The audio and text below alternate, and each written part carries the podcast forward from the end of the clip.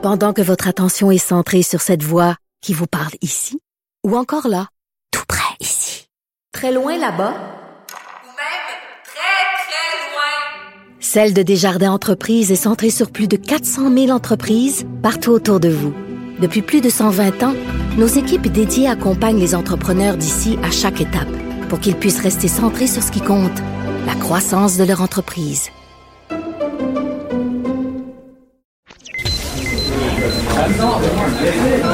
Silence Veuillez vous lever. La cour présidée par l'honorable François-David Bernier est déclarée ouverte. Entrez dans les coulisses de la justice. Écoutez, vous serez pas jugé. Ils appellent à la barre les acteurs de l'actualité. Oui, votre honneur. Avec François-David Bernier. Avec François-David Bernier. Avocat à la barre. Cube Radio. Bonjour, bienvenue à l'émission. Euh, c'est deux prochaines, ben, cette émission-là, l'émission suivante, euh, c'est des émissions spéciales de revue de l'actualité euh, judiciaire de l'année juridique. Il y, a plusieurs bon, chroniqueurs dans, dans l'année qui reviennent et qui nous expliquent un peu qu'est-ce qu'ils ont marqué durant cette année-là et à savoir, et ils nous réexpliquent les dossiers en question.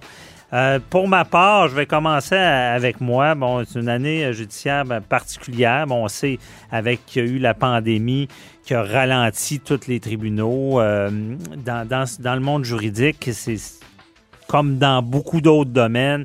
C'est un peu du jamais vu, ce qu'on a vu. Du jamais vu qui, qui, a complexifié les choses. Bon, tous des procès imaginés qui sont retardés pendant plusieurs mois.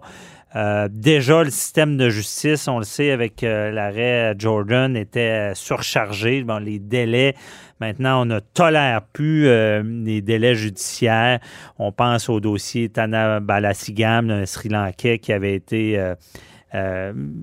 libéré. Ben, les accusations étaient tombées parce qu'il avait brûlé ces délais-là.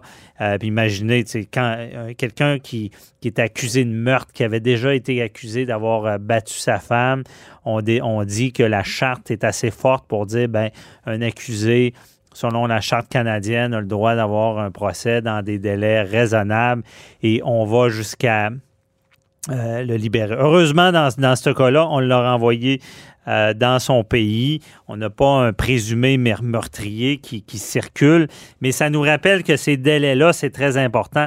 Et arrive la COVID. Bon, la COVID arrive, euh, tous les procès, euh, il, y a, eu des directives qui, heureusement, ont suspendu certains délais, que ce soit en civil, que ce soit en criminel. On a comme gelé tout ça. Puis quand ça repartit au mois de septembre, on a mis même un autre délai supplémentaire de 45 jours pour se réorganiser, permettre aux avocats de se réorganiser.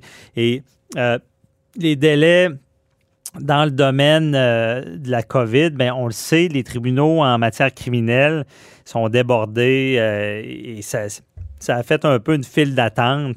Donc, c'était marquant cette année, ce qui a fait que, par contre, que le droit a, évolué. Imaginez, il n'y a pas si longtemps, euh, en, droit, on, fonctionnait avec les fax. On fonctionne encore quand même avec les fax, c'est particulier. Mais, euh, et pour, pour déposer des documents, il fallait se déplacer, aller les porter. Euh, la plupart des, auditions, faire des remises, euh, euh, comme j'appelle ça, de la poutine, de, la gestion, que ce soit en criminel, en civil.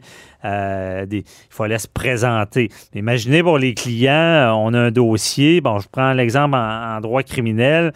lorsque la première comparution, c'est en procédure sommaire, ben, cette comparution-là, le client n'est pas obligé d'être là, mais l'avocat y va. Puis bon, la première fois, ça va parce qu'on se présente au tribunal, on fait le plaidoyer euh, non coupable et là, la, couronne va nous remettre la preuve, c'est la divulgation. Bon, au moins, on a des papiers à aller chercher.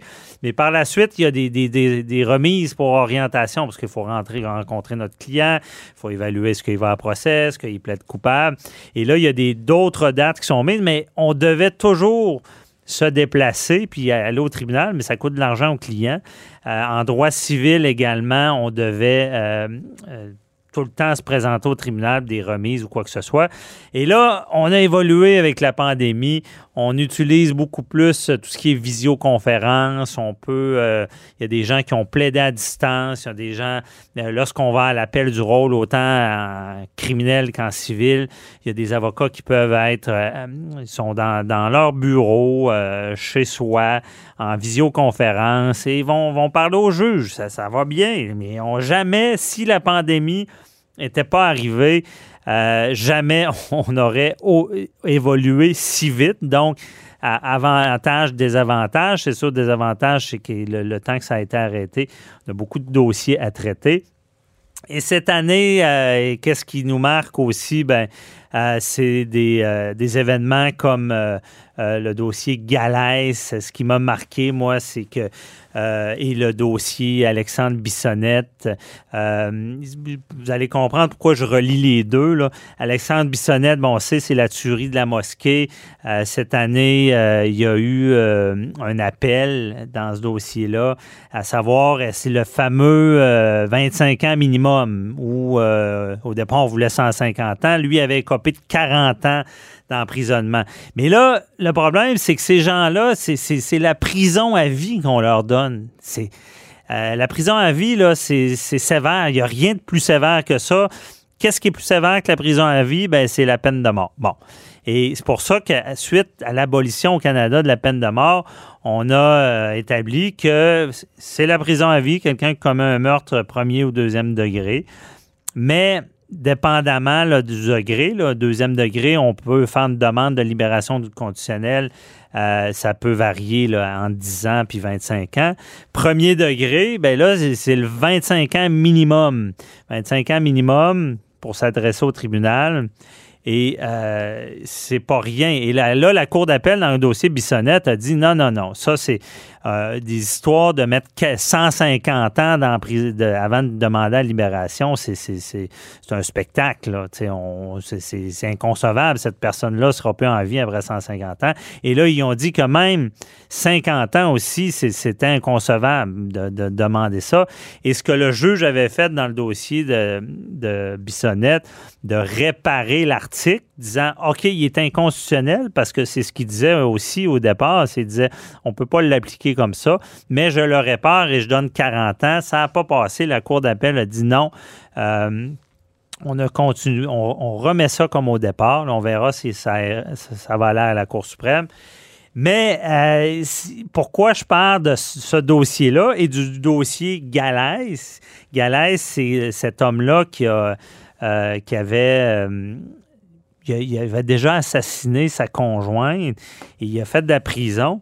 Il a été libéré et euh, suite à sa libération, euh, des années plus tard, il a, tué encore une fois. C'est rare, c'est un récidiviste, un meurtrier récidiviste. Et euh, là, ça jette tout, ce que je viens d'expliquer avec le dossier Bissonnette, vient, on vient enlever beaucoup de crédibilité à ça. C'est dire comment ça, la, la Commission des libérations conditionnelles a libéré cette personne-là. Et là, ça enlève justement le crédit de donner la prison à vie à quelqu'un. Euh, et c'est ce qu'on a retenu cette année. On, a, il y a eu, on s'est rendu compte qu'il y avait des failles à la commission de la libération conditionnelle. Et j'espère que ça sera réglé. On travaille là-dessus. Tous ces dossiers-là mis ensemble, on espère à un moment donné être certain que lorsque la commission des libérations se prononce, qu'on ne verra pas de récidive, surtout en matière de meurtre ou d'agression ou euh, de violence conjugale, des choses comme ça. Il n'y a rien de pire quand tu dis que cette personne-là ne devait pas être en liberté, elle a tué un proche, votre famille, ou elle a agressé quelqu'un, il n'y a rien de pire que ça. Autre dossier, on va en parler euh, pendant les deux émissions, évidemment. Les dossiers très médiatisés. Euh, d'agression sexuelle dans le cas de Gilbert Rozon, dans le cas d'Éric Salvaille. On pense aussi à Éric Lapointe. Euh, Éric Lapointe, ce qui, ce qui a marqué euh, cette année, c'est qu'il il commet un voie de fait euh, après une fête et il reconnaît, il plaide coupable. Ça, c'est une circonstance atténuante. Donc, déjà, on, évite un procès à, la victime. Et là, on lui donne par le site une absolution euh, conditionnel, ce qui fait qu'après un certain temps, il n'y a pas vraiment de casier judiciaire. C'est sûr que ça a choqué beaucoup le public.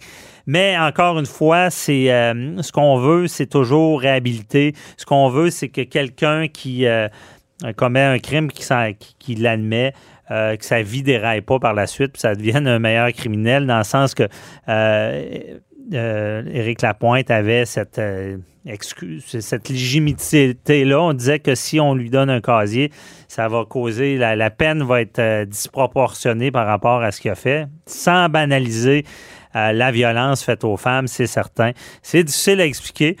Et encore plus difficile, ben, ce qui est marquant, euh, c'est que Gilbert Rozon est acquitté, Éric Salva est acquitté.